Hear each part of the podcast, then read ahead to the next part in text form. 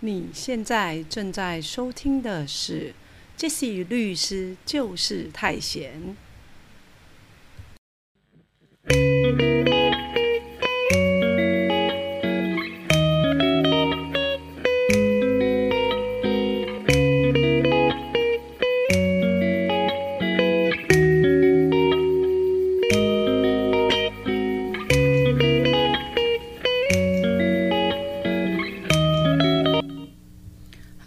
是 Jesse。今天第二季第二十三集，Jesse 律师就是太闲。我们要来说说大老婆的反击，拒绝净身出户。那为什么要讲这样的议题呢？因为就是最近呢，我们的新闻媒体呢，不断的在报道一些有关哦离婚的个案。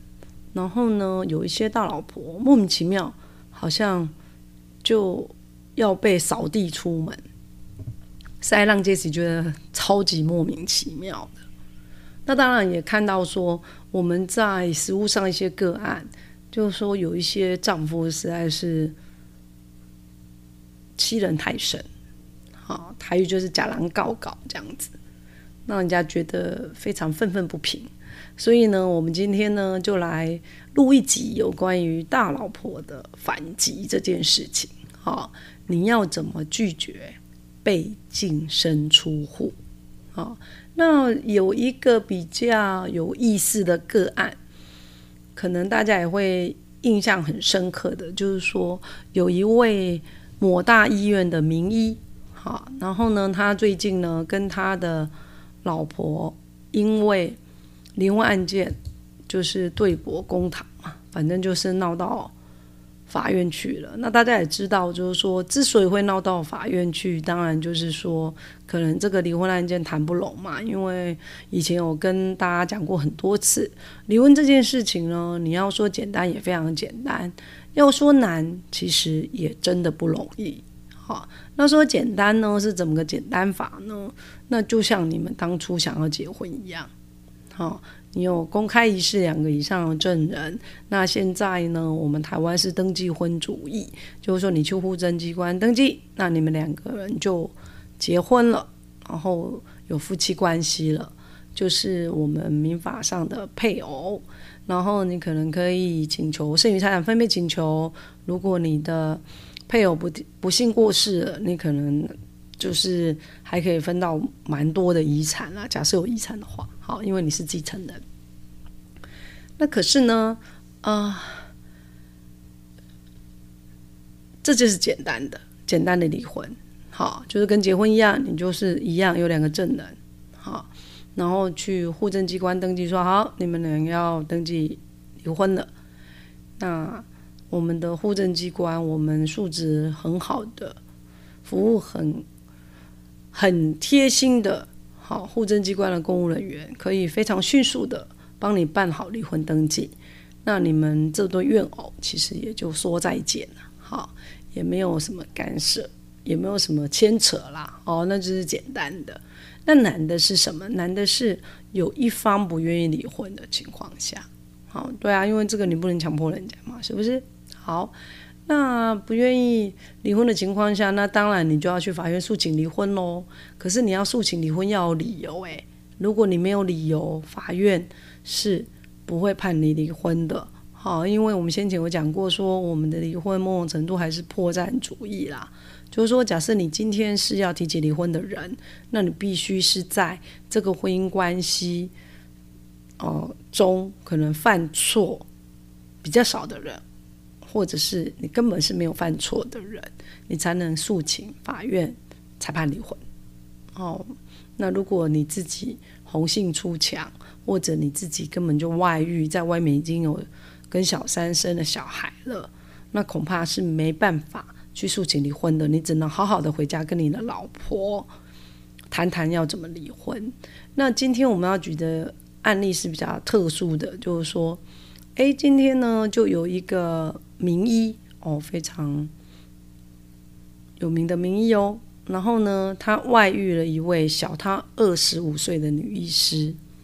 那这位医生先生呢，哦，竟然要求他的太太，好，直接跟他离婚，净身出户。那说辞很可笑，就是说啊，离婚以后你还是大老婆啊！诶，大家千万不要被这种花言巧语可骗了哈。离婚之后你就不是他的老婆，你在法律上跟他没有任何关系。好，你们婚姻关系消灭之后，你们在法律上真的没有任何关系。那如果说你们两个有生孩子，那顶多就是孩子的父亲跟母亲，爸爸跟妈妈。好，就你们夫这对怨偶离婚之后，基本上在法律上是没有任何关系的，好吗？好，所以呢，千万不要像我们案例里面的太太，可能啊被先生的一时的。言语迷惑这样子，因为先生的说辞啦，哈，应该就是说啊，因为呢，跟这个六十几岁的大老婆呢结婚那么多年，也没有生小孩，然后现在呢，外遇的对象就是那个小二十五岁的女医师，一样都是医师哦，好，那也怀孕了，也生小孩了，那想要给小孩子一个名分，哈，所以呢，所以好。要跟大老婆离婚，那当然啦，在这种个案哈，假设你是律师的话，这位大老婆来问你说：“哎，我老公现在是要我净身出户，哎，而且要求我离婚，然后不能要任何的财产，对，这就是净身出户嘛。好，那该怎么办呢？我到底要怎么进行大老婆的反击呢？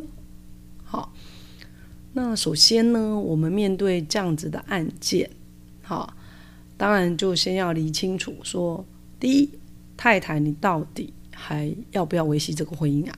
因为我们刚刚说过，假设你要维系这个婚姻，今天婚姻犯错的人又不是你，你的先生，哈，如果没有你的同意，你是根本不可能协议离婚的。那先生为了要跟小三双宿双飞，他可不可以诉请裁判离婚啊？因为我们讲说离婚就两种嘛。一种就是两岸离婚，哈，你们就协议离婚嘛。然后另外一种就是裁判离婚，就是要经过法院的法官做判决，好。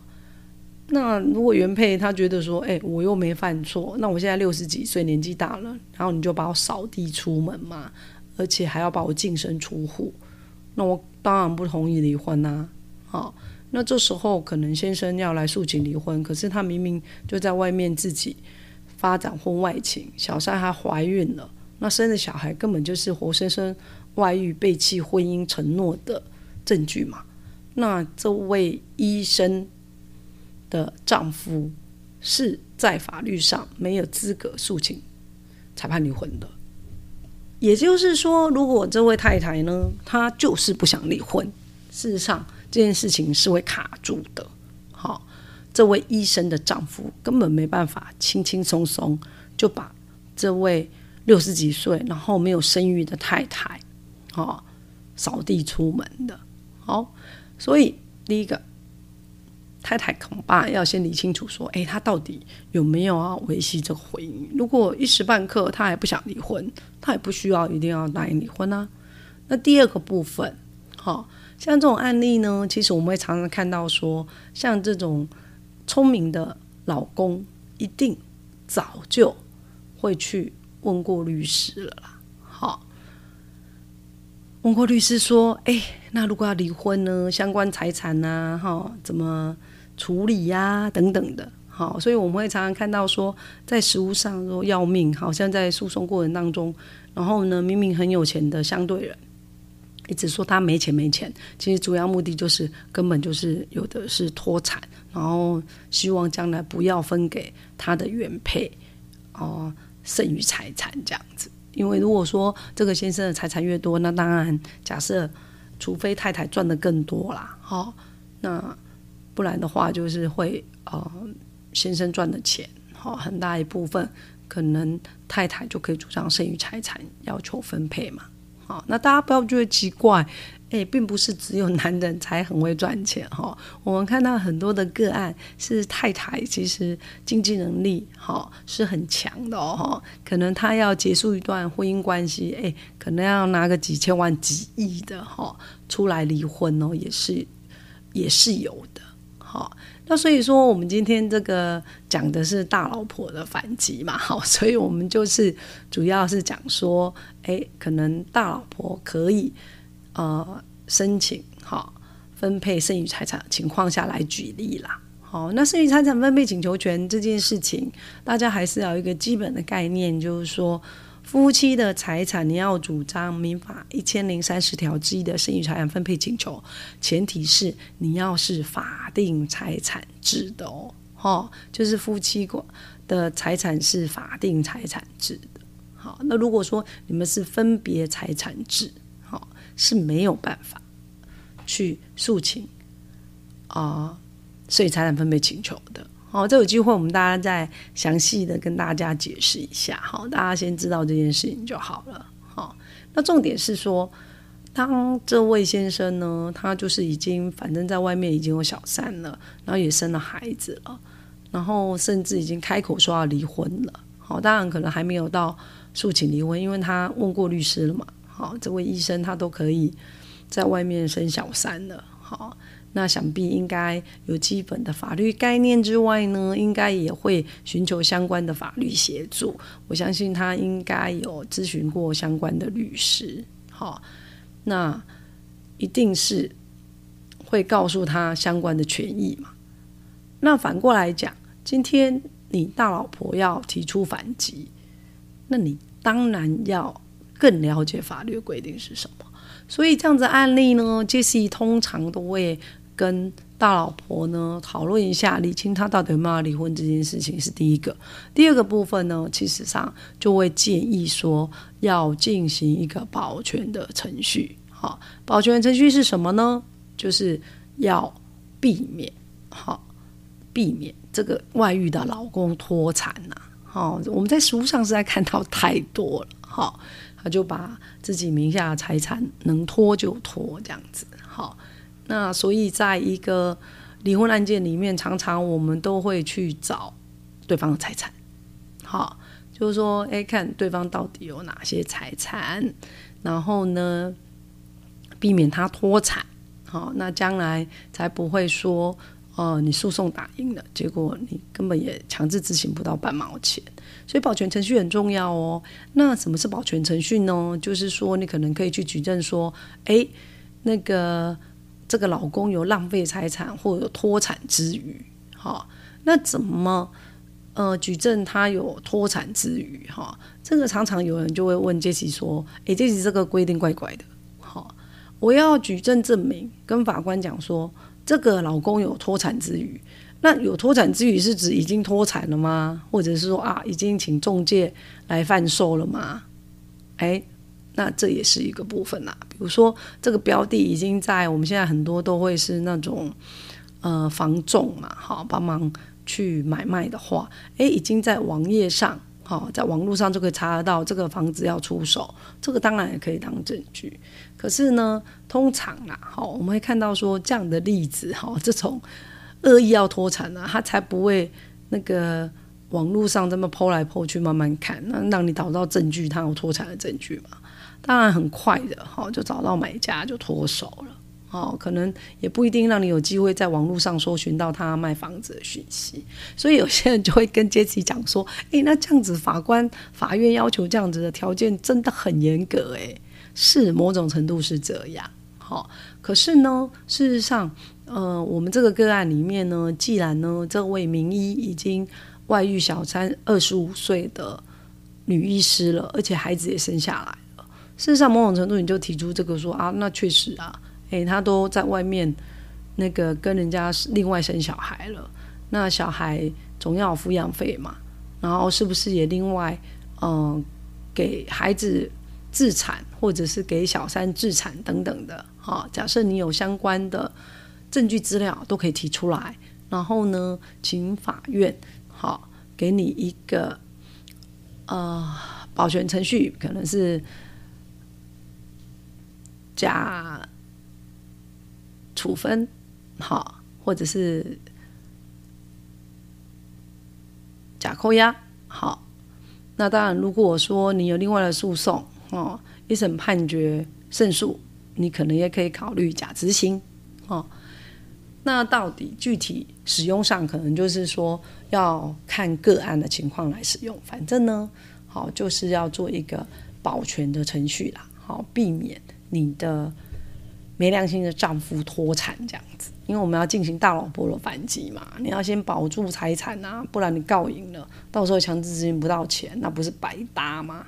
好，还有另外就是说，事实上这个也是要避免哈，你这个没有良心的老公装穷啊。好，有些人真的是进到诉讼程序，然后这样子案件的话，他就开始哎，这里没钱，那里没钱的。那其实唯一的目的就是让你分不到钱。好，那第二个部分呢？哦，这算第三个部分。第一个部分要先确认大老婆有没有离婚意愿嘛？第二个要做保全程序嘛？要把可能对方的财产先假扣押起来，这样子，以免他脱产。好，好，那第三个部分，好，当然就是说，到底啊，剩余财产分配请求怎么请求的问题。那我们在实务上也常常就是说，一直在找对方的财产，然后来主张说，哎，可能我们婚后。好，那你有哪些的财产这样子？那老婆呢是可以来分的。好，那大家会觉得很奇怪，说，诶，这个钱不是那个老婆赚的，也可以分吗？当然可以啊，因为我们的婚姻制度里面，好，就是说，呃，所谓的婚姻是要为幸福美满之夫妻生活嘛。那两个人呢，从陌生人。相爱相恋，哎，可能就结婚了，然后共同维系一个家庭，然后呢，两造一定都有付出嘛。今天不是说先生在外面赚钱才是唯有付出的人，其实他太太在家里操持家务、带小孩，好让老公没有后顾之忧，事实上对于这个婚姻关系的维系也是有相当大的贡献。好，那基于这样的立法理由呢？在夫妻关系消灭的时候，当然就赋予，就是说，呃，这个太太，好，假设她的钱啊，婚后财产比先生少的话，那当然就可以主张民法第一千零三十条之一的剩余财产分配请求权，这样子，好，这个是大老婆反击里面，你一定要。你可以主张的财产，哈，该是你的，你一毛钱都不能放弃，哈，你一定要来主张啊，哈，因为你要想想，你放弃了，还不是就是给了小三便宜吗？哈，对，有时候我们的当事人，我们的大老婆，一想到给小三便宜，就心中一把怒火难以消除，哈，可能就会非常积极的想要来处理这样的案件，好，好。那第四个部分呢？大老婆反击哈，还有一个很重要，就是说，假设在我们今天的个案里面，这位名医已经外遇哈，小二十五岁的女医师了，而且生下孩子，那很明显呢，她是在夫妻关系存续中哈，可能有外遇嘛，好，然后呢，事实上这个就已经是侵害。原配这位大老婆的配偶权好，那配偶权到底究竟是怎么一回事？我们在第二季第二十集啊，哈，已经有详细的跟大家解说过了。那如果说大家哎还想要知道那个配偶权的部分，可以回去听我们第二季第二十集哦。好，到底配偶权究竟是怎么一回事？配偶权，呃，法院现在实务见解判的案例，好。可能最高的看到是有四百六十万哦，好，那也有零元的，好，零元的是那位法官是比较算特殊少少的见解啦，好，他是认为说，呃，性自主的权利，好，是远高于配偶权这个部分的，所以他认为说是不能主张配偶权的，那这个事实上是非常少数说啊，大家可以看将来的发展，那目前为止，事实上，实务上还是可能有配偶权这件事情。尤其我们通奸罪除罪化之后，那配偶权的判决，我们看到实务上的金额有判越来越高的情况。那其实一个人是认为说这样是对的啦，好，因为当然就是说，假设你们夫妻之间那种什么外遇啊，好，那就是说你老公要跟谁睡觉这件事情，事实上不需要我们国家刑法的。力量，好，可能假官的侦查权，然后动用国家的那个侦查的机器，然后来做相关的犯罪调查，哦，是不必要到这个程度。可是呢，如果我们的法律是肯认有配偶权这件事情存在的前提之下，那相对应的，在通奸罪除罪化之后，配偶权的实务上的判决赔偿，应该是要拉高才是合理的啦。哦，好，所以我们在讲说大老婆的反击呢，第四个部分就是说，事实上大老婆可以考虑要告小三跟老公侵害大老婆的配偶权。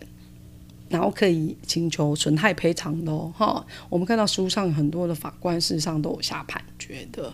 那最后最后呢，要提醒大家说，大家在进行大老婆的反击，拒绝被先生，好，明明就是自己犯错的先生，好，外遇的先生离婚近乎净身出户之前啊，好，也有可能就是说在诉讼过程当中，呃，可能会有调解。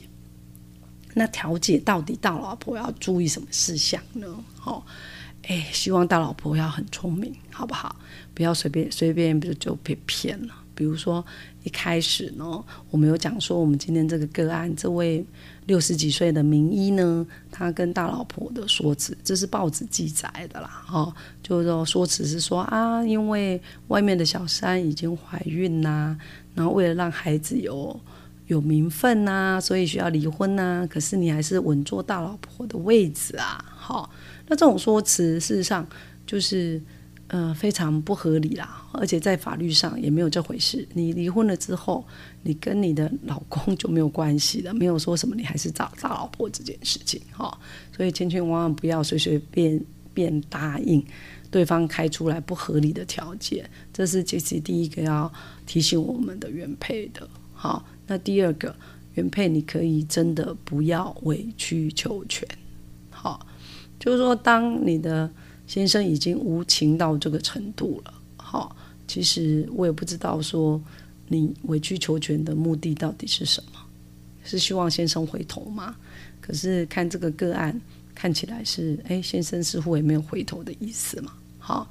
那第三个部分呢，就是说你在调解的时候，比如说或者是私底下，可能夫妻之间在协议说，哎，怎么处理你的婚姻，怎么处理你们财产的情况下，好，我们都会希望说，事实上呢，哎，为了保障你自己，好，你应该要看到调解或和解的金额摆在你前面的时候，你才能去签那样子的。和解或调解笔录了，因为我们在法院看到很多，就是说，哎，可能离婚的时候，太太说没关系了，我相信他了，我相信他的为人，哦，他答应要给我五百万，他就会给我，所以在五百万的支票，哈，还没拿来法院之前，好，或者是说他们私底下协调，先生还没有交付五百万支票之前，好，太太就。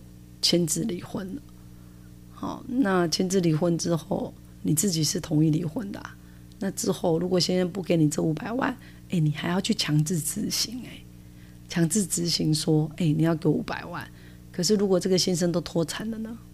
他其实已经达到了离婚的目的了，然后他呃也脱产了，然后答应要给你的什么五百万，其实一毛钱也付给你。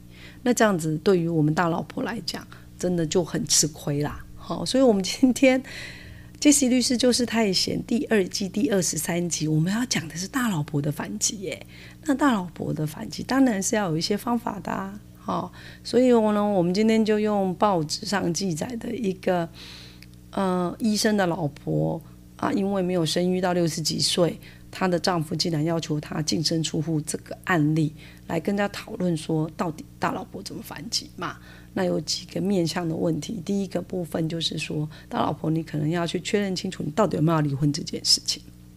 第二个部分你要做保全程序，要把你先生的财产先扣起来，以免你打诉讼打了老半天，要剩余财产分配请求，结果人家都脱产了，你将来纵使有一个确定的判决，执行不到半毛钱。好，那第三个部分就是说，你要知道说剩余财产分配请求到底是怎么请求的，好吗？好，那第四个部分，你可以考虑要告小三跟老公，好，侵害配偶权，跟他们要求民事的赔偿。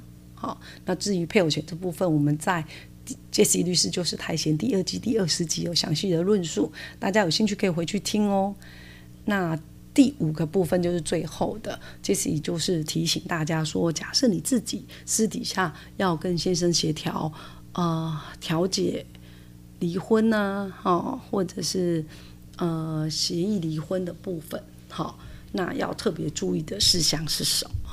好，非常非常重要哦，好，所以我们都希望说，我们的大老婆都可以好好的反击这些没良心的丈夫，好，那该是你的，你这二十几年来的付出，好，该是你的财产，你一定要一毛不少的争取到。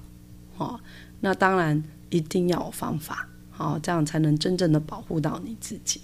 那杰西律师就是太闲第二季第二十三集大老婆的反击，拒绝净身疏户，我们就说到这喽。那如果大家认为说杰西律师的 podcast 对大家有一点点帮助，非常非常希望大家可以分享出去，然后呢？